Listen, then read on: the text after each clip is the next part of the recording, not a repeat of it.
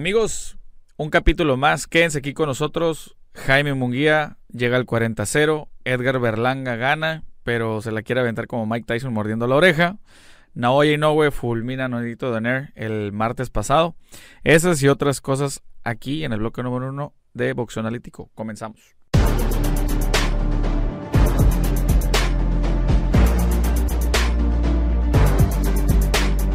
Amigos, ¿cómo están? Bienvenidos al capítulo número 20 de Boxeo Analítico. Por fin, señores, ya capítulo 20. Y yo acabando de cumplir 30. Más ruco, más, ru, más rufles, más Rocky Balboa. Ay, Dios. Llegamos al tercer piso. Gracias, gente, por continuar este, sintonizándonos aquí. Eh, su programa Boxeo Analítico. Soy Esteban Franco, juez analista de boxeo. Su servilleta, señores. Y bueno, vamos a analizar lo que pasó este fin de semana, viernes, sábado y también el martes pasado en la pelea de Naoya con Noni Turner. Pero vamos a comenzar con la nota de Jaime Munguía, que peleó este fin de semana en el Honda Center de Anaheim, California. Eh, les mandamos un saludo, la verdad no, no, no pude ir yo a, a, la, a la pelea Estuve la, afortunadamente y gracias este, por, la, por la invitación, pero la verdad es que no pude ir por, ya les acabo de decir que acabo de cumplir 30 y pues ya saben que andamos ahí medios enfiestados y pues no todos los días se cumplen 30 años. Así que, pero, este, lo bueno que ya ahí el team lo sabe. Y bueno, este fin de semana peleó Jaime Munguía contra el británico Jimmy Kelly, un peleador que se subió con 26 ganadas, 2 derrotas eh, ante un Jaime Munguía que ya traía un 39-0, ¿no? Eh, fue una pelea fácil, la verdad es que no fue una pelea fácil. Si no vieron el pronóstico de la semana pasada, que siempre lo hacemos, vayan y véanlo. Comentamos de que tenía que noquear Jaime Munguía cuarto, quinto, sexto, por ahí. Eh, y bueno, noqueó por nocaut técnico, detuvo por nocaut técnico a Jimmy Kelly en el quinto. Eh, un, rival un poquito marrullero. Obviamente la intención de ese rival era tratar de hacer deslucir a Jaime para tratar de encontrar huecos positivos hacia él. Eh, por momentos Munguía sí perdió un poquito la, la, cabeza en el sentido de que se enojó, etcétera, pero creo que se mantuvo calmo hasta cierto punto, eh, porque de repente sí me lo avasalló a trancazos, pero sí, sí, este, hizo, hizo las cosas bien. Eh, quizá no se lució tanto como su pelea pasada contra Dimitrius Ballard, pero, pero, eh, creo que eran de distinta categoría. Creo que Jimmy Kelly es un peleador con un poquito más de, de experiencia internacional que Ballard. Sin embargo, no tampoco está al nivel de Jaime Munguía, la verdad. Y bueno, ante esto, Jaime Munguía ya llega y, se y convierte su récord a un 40-0. ¿Qué sigue para Jaime? Ok. Vamos a dar link por partes. Lo primero es que, ¿qué debería de venir para Jaime Munguía? Forzosamente yo creo ya una pelea eliminatoria o una pelea ya por un campeonato del mundo. Eliminatoria quizás ya no tenga tanto sentido porque Jaime Munguía ya tiene varios, eh, bastante tiempo haciendo eliminatorias. ¿Qué posibilidades de los cuatro campeonatos eh, de peso medio que hay? ¿Qué posibilidades tiene Jaime Munguía? Acuérdense. CMB lo tiene Charlo. OMB lo tiene Dimitrius Andrade. Y, y FIB y AMB los tiene Golovkin. Golovkin ya está apartado para para hasta septiembre con Canelo. Obviamente va a seguir reteniendo sus campeonatos porque la pelea va a ser en 168 libras. Quizás un interinato eh, le pueda funcionar a Jaime, no lo sé. Porque tampoco sé si ya hay campeones interinos. Ya ves que ahorita sueltan campeones a diestra y siniestra. Eh, no sé quién, si haya campeón interino, no sé quién sea. Mm, Charlo, ojo, iba a pelear esta semana pero la, contra Zuleki y la pelea se cayó por una lesión de, de, de Charlo, creo en la espalda. Y ojo, no estoy confirmando, tampoco estoy difamando ni nada, pero por ahí me dijeron que no se había realmente vendido bien la pelea y pues tuvieron que salirse por la tangente, ¿no? Que digo, no serían ni los primeros ni los últimos en hacer esta praxis, la verdad, ¿no? Sin embargo, eh, hay una. Hay algo interesante aquí. Si bien la pelea de Charlo no se. Como que si se pueden deslindar del tema de Zuleki y poder hacer la de Munguía va a ser perfecto. Estaría perfecto. Sin embargo, Acuérdense de los problemas que hubo antes en la negociación con ellos, que era el tema de las televisoras, una es de Showtime, otra es de Zone, y que no se podían poner de acuerdo de que quién ganaba más, quién ganaba menos. Se supone que ya los dineros estaban resueltos, el tema era el streaming, la, la transmisión de la pelea propiamente. Si esos detalles se dieron antes, es muy probable que se vuelvan a dar. Entonces, puede que se complique un poco las cosas. ¿Qué tiene a su favor Jaime eh, que no tenía en la negociación pasada contra Charlo. Si realmente la fuente anónima eh, de que la pelea de Charlo y Zuleki no, se, no estaba vendiendo y que por eso prefirieron perder, no sé, medio millón de dólares a perder 3 millones de dólares, eh, si, es ser, si es cierto esa fuente, o si es verdad ese testimonio, creo que les convendría hacer la pelea con Munguía y así todo tendría sentido. El ceder un poco tendría sentido. No sería la primera ocasión que PBC cediera a algún peleador medianamente bueno o muy bueno para que vaya a otra plataforma a pelear. No serían ni los primeros y yo creo que no van a ser los, los últimos. Eh, puede ser buen tiempo de hacer eh, Munguía contra Charlo. Me lo imagino en Las Vegas. Otra, eh, como les digo, algún interinato de la AMB o de la FIP por el tema de Golovkin contra Canelo. Porque quién sabe cuándo Golovkin pueda volver a defender sus campeonatos después de la pelea de septiembre. Va a ganar mucho dinero. Posiblemente, es, la verdad yo lo veo perdiendo. No sé si por nocaut técnico o por decisión. Pero yo me imagino que se va a aventar un layoff bastante prolongado y va a tener ahí este custodiado, custodiado o retenido esos campeonatos. La otra sería pelear contra Dimitrius Andrade, este peleador que siempre dice que se va a la 60, a la 168 y no es cierto. Que quería corretear a Canelo, que si esto, que si el otro. La verdad es que no lo, no, no lo veo tan claro, pero pudiera ser una opción legítima para Jaime Munguía, ya que Jaime es el campeón intercontinental, creo, internacional de la, de la OMB, eh, que es el pasito a seguir por el campeonato del mundo. Y esa pudiera ser una opción. El problema es de que nadie quiere pelear contra Dimitrius, Dimitrius Andrade porque es un peleador apestado. Esa es la realidad. Es un peleador apestadito que desluce las peleas, que no da mucha, no entretiene mucho.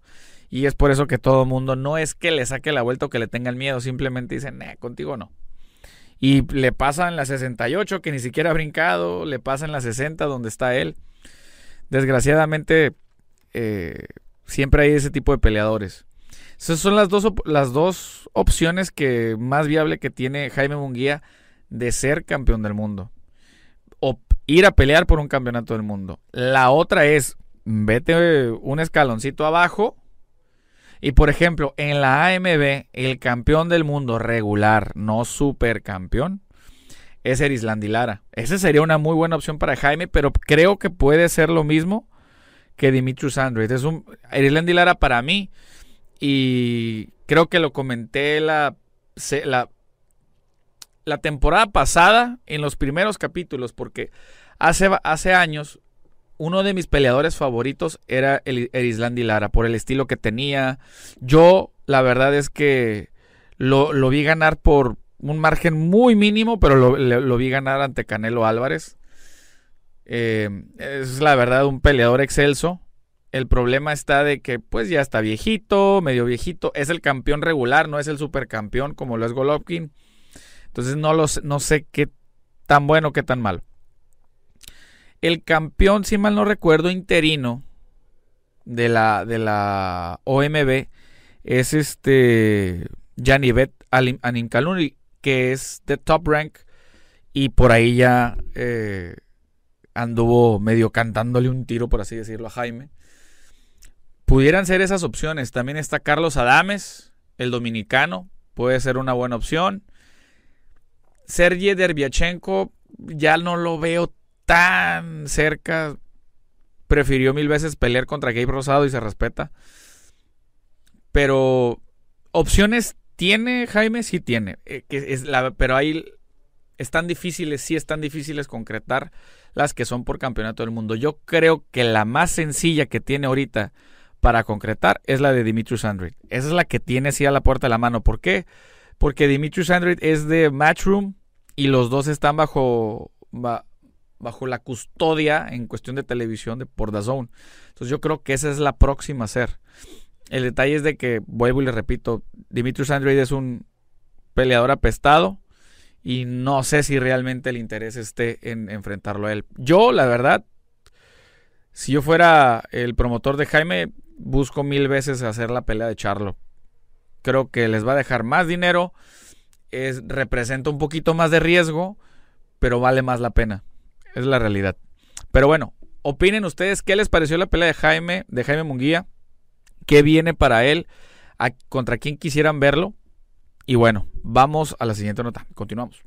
Y bueno, señores, eh, por otro lado, a la otra esquina de Estados Unidos, en la ciudad de New York, en el Teatro Hulu del Madison Square Garden, peleó este prospecto muy famoso, que se ha estado haciendo muy famoso durante los últimos años, eh, Boricua, Edgar Berlanga, el Chosen One, que le dicen. Peleó contra Alexis Angulo, ganó una amplia decisión unánime, pero fue una pelea, la verdad es que bastante deslucida. Eh, creo que Edgar Berlanga tenía todo para, para ganar esa pelea por knockout. Sin embargo, también creo que Alexis Angulo hizo lo suficiente para empezar a exhibir, exhibir las carencias que de repente tiene Edgar Berlanga. En la cuestión del, de su boxeo puro, del movimiento, del, movimiento de cintura y sobre todo el cómo cortar los ángulos. Creo que a Edgar Berlanga le falta muchísimo, muchísimo, muchísimo, muchísimo para, para poder explotar su, llegar a su punto como tal no está ni de broma en su prime, ni de broma. Creo que le falta muchísimo. O si está, es un peleador muy limitado. Esa es la realidad. Eh, una de las cosas que no estuvo bien y hasta hizo mofa de ello es que intentó, no recuerdo en qué round fue, pero intentó morder en la oreja a Alexis Angulo. Se acaba la pelea y él dice, ah, es que en ese momento me sentí como Mike Tyson. La verdad es de que eh, más allá de dar risa, es una, es, una es una conducta deplorable como deportista. Y que acuérdense que cuando Mike Tyson mordió a Evander Holyfield en aquella pelea, a Mike Tyson lo descalificaron. A Edgar Berlanga no le hicieron nada. Eh, yo vi la repetición y parece que no alcanzó a morder. Sin embargo, esa conducta, si lo hubiese visto el referee, yo creo que... Es que se puede, se puede interpretar de muchas maneras. Si el detalle es de que si estuvo tocando, por así decirlo, la oreja, es más que suficiente para descalificarlo o mínimo bajarle dos puntos. O sea, si, no lo, si es que no lo mordió. Si lo muerde, definitivamente es descalificación, sí o sí, independientemente de si ya pasó la pelea. Ahorita, como tienen el tema de la repetición y todo eso, yo creo que lo pudieran hacer. El problema es, no sé si en Nueva York está vigente eh, esa modalidad de la repetición, porque en Nevada sí está, pero la pelea fue en New York. Entonces, según yo, todavía no está por allá, pero bueno. Eh, eso es lo más resaltante en el caso de la pelea de Edgar Berlanga. ¿Qué viene para él? Acuérdense que él está en las 168 libras. Eh, está en las 168, por ejemplo. ¿Saben a quién le pondría? Si a David Morrell no le ponen al Bolivita, bueno, Bolivita debería de pelear contra Edgar Berlanga. Creo que el Bolivita sería un muy buen parámetro y muy difícil parámetro para cualquier peleador que vaya agarrando vuelo, por así decirlo, o vaya agarrando camino en la 168, porque el Bolivita es un ex campeón experimentado. Si bien es cierto es que sus últimas peleas desde que perdió el campeonato no ha tenido los grandes desempeños, ¿no? O los más bien los grandes rivales. Creo que también ahí el Bolivita está desperdiciando un poquito el tiempo. Pana, te mando un saludo, pero es la verdad. Eh, y bueno, ese, ese pudiera ser una buena un buen sinodal para Edgar Berlanga. Nosotros nos podemos poner a fantasear, señores. No, y es que debe de pelear contra Benavides y debe de pelear. Sí, pero esas peleas están bien lejos de que pasen. yo me puedo poner a platicar aquí con ustedes, a fantasear. El problema es de que esas peleas realmente están muy difíciles que se den. Esa es la realidad. como les digo, nos podemos poner a fantasear y aquí debatimos y todo eso. Pero de aquí a que lleguen esas peleas, falta mucho. Por ejemplo, a otro que le pudieran poner David Lemieux, si se va a quedar en la 168, pónganselo, es un 160, lo van y es una pelea de pegadores, Edgar Berlanga lo puede noquear. Entonces pudieran pudieran ser este pudieran ser buenos y nodales. Eh, pero bueno, vamos a ver qué, qué es lo que depara para Berlanga en su próxima pelea. Yo creo que ya está ahorita que tiene 20-0 con 16 knockouts, yo creo que ya lo deberían de poner contra un ex campeón. Les voy a decir por qué. Acaba de deslucir contra este peleador. Si vuelve, si vuelve a pelear contra alguien desconocido en un main event de una cartelera de top rank, lo único que van a hacer son pasos hacia atrás. Deberían de ponerle algún ex campeón del mundo. Porque si desluce dices, bueno, pero va avanzando de, con el rival, ¿no? En cambio, si noquea, creo que avanza muchos más escalones porque dices, ok, vienes de una pelea muy deslucida y ahora noqueaste a un ex campeón del mundo. Tiene mucho más mérito. Pero bueno, vuelvo y lo repito, no me pagan por ser matchmaker. En fin, vámonos a la siguiente nota. Continuamos. Y bueno amigos, eh, ¿se acuerdan que el programa pasado les habíamos dicho, hey, si ustedes están viendo este programa, posiblemente a las horas ya hayan tenido eh, los resultados desde hace días, bla, bla, bla. Bueno, es porque iba, eh, se dio la pelea entre Naoya Inoue y Nonito Doner el martes a las 5 de la mañana. Bueno, la transmisión empezó a las 4 de la madrugada o de la mañana de la Ciudad de México. Y obviamente acá en Tijuana eran las 2 de la mañana, 3 de la mañana. Imagínense cómo estaba uno y enrolado, ¿no? Entonces, pues obviamente vimos la repetición. Y no duró mucho. Naoya Inoue noqueó en dos rounds a Nonito Doner. ¿Se acuerdan lo que les comenté?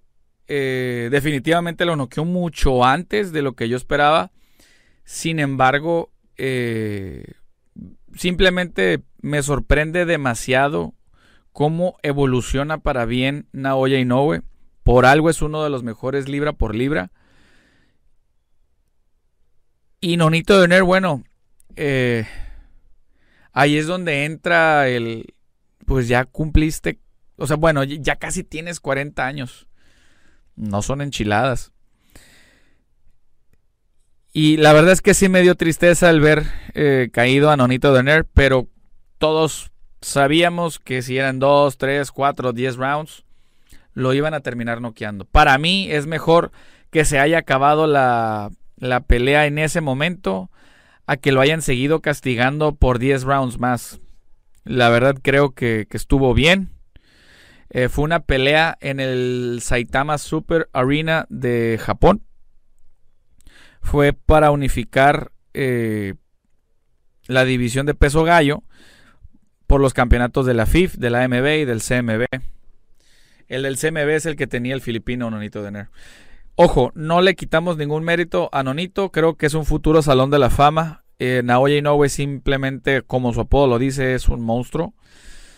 Y no se ve quién realmente le pueda, le pueda ganar. Por ahí de repente salió ahí el Pantera Neri, ¿no? Queriendo, queriendo eh, ahí medio buscar, buscarle tema, por así decirlo, a, a Naoya Inoue. Y la verdad, este, Tocayo, te mando un saludo, pero eh, creo que no es el momento. Ojo, por el estilo de ellos dos sería un tirote, ¿eh? No le quito méritos al Pantera ni nada. Pero creo que. Creo que Naoya está en otro nivel más elevado que el Pantera actualmente. Yo creo que el Pantera ahorita ocupa regresar, ocupa seguir haciendo peleitas, agarrar más confianza y este y volver y volver a las, a las peleas grandes. Pero bueno, Vámonos a la siguiente nota. Continuamos. Y bueno, amigos, para cerrar el bloque número uno, dos notas súper rápidas porque la neta ya me fui para el monte bien gacho. Eh, ¿Se acuerdan de este de Daniel Dubois?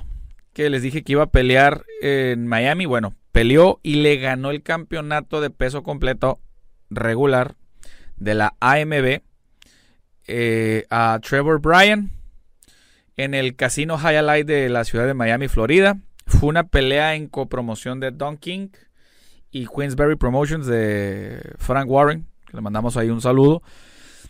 Y pues bueno, fue un, la verdad fue un knockout muy, muy impresionante en el round número 4.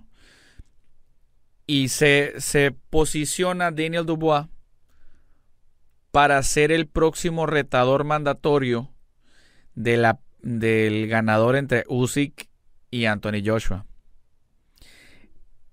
¿Va a pasar?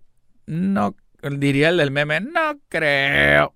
Ahorita en el bloque 2, váyanse al bloque 2 y ahí les explico el por qué. Pero bueno, vámonos eh, a la siguiente nota y es que Hiroto Kyoguchi, un peleador que viene de la tutela de Eddie Reynoso, eh, derrotó en por nocaut técnico en 8 a mi tocayo Esteban Bermúdez el viernes por, por el campeonato de la AMB Mini Mosca en el Domo Alcalde en la ciudad de Guadalajara. Fue una promoción de Matchroom, Canelo Promotions. Y este. Y bueno, se llevó al mexicano. Eh, un Esteban Bermúdez es, eh, si mal no recuerdo, es un muchacho del Estado de México. Y la verdad es que él llegó a, llegó a ir a Europa a dar, a dar este, una que otra sorpresita por allá. Sin embargo, eh, Kyoguchi es un peleador súper completo, súper, súper completo. Es muy bueno, la verdad. Creo que como que todavía la gente no lo conoce muy bien, pero para mí yo creo es el mejor mini mosca que hay. Digo, respetando las anchuras obviamente del, del Rey Martínez, etcétera, pero está cañón. Pero bueno, señores, llegamos al final del bloque número uno. Váyanse al bloque número dos y váyanse al bloque número tres y chequen el capítulo especial de lo del, del International Boxing Hall of Fame, que tuvo tres, este, tres años seguiditos. Pero bueno, vámonos. Hasta luego.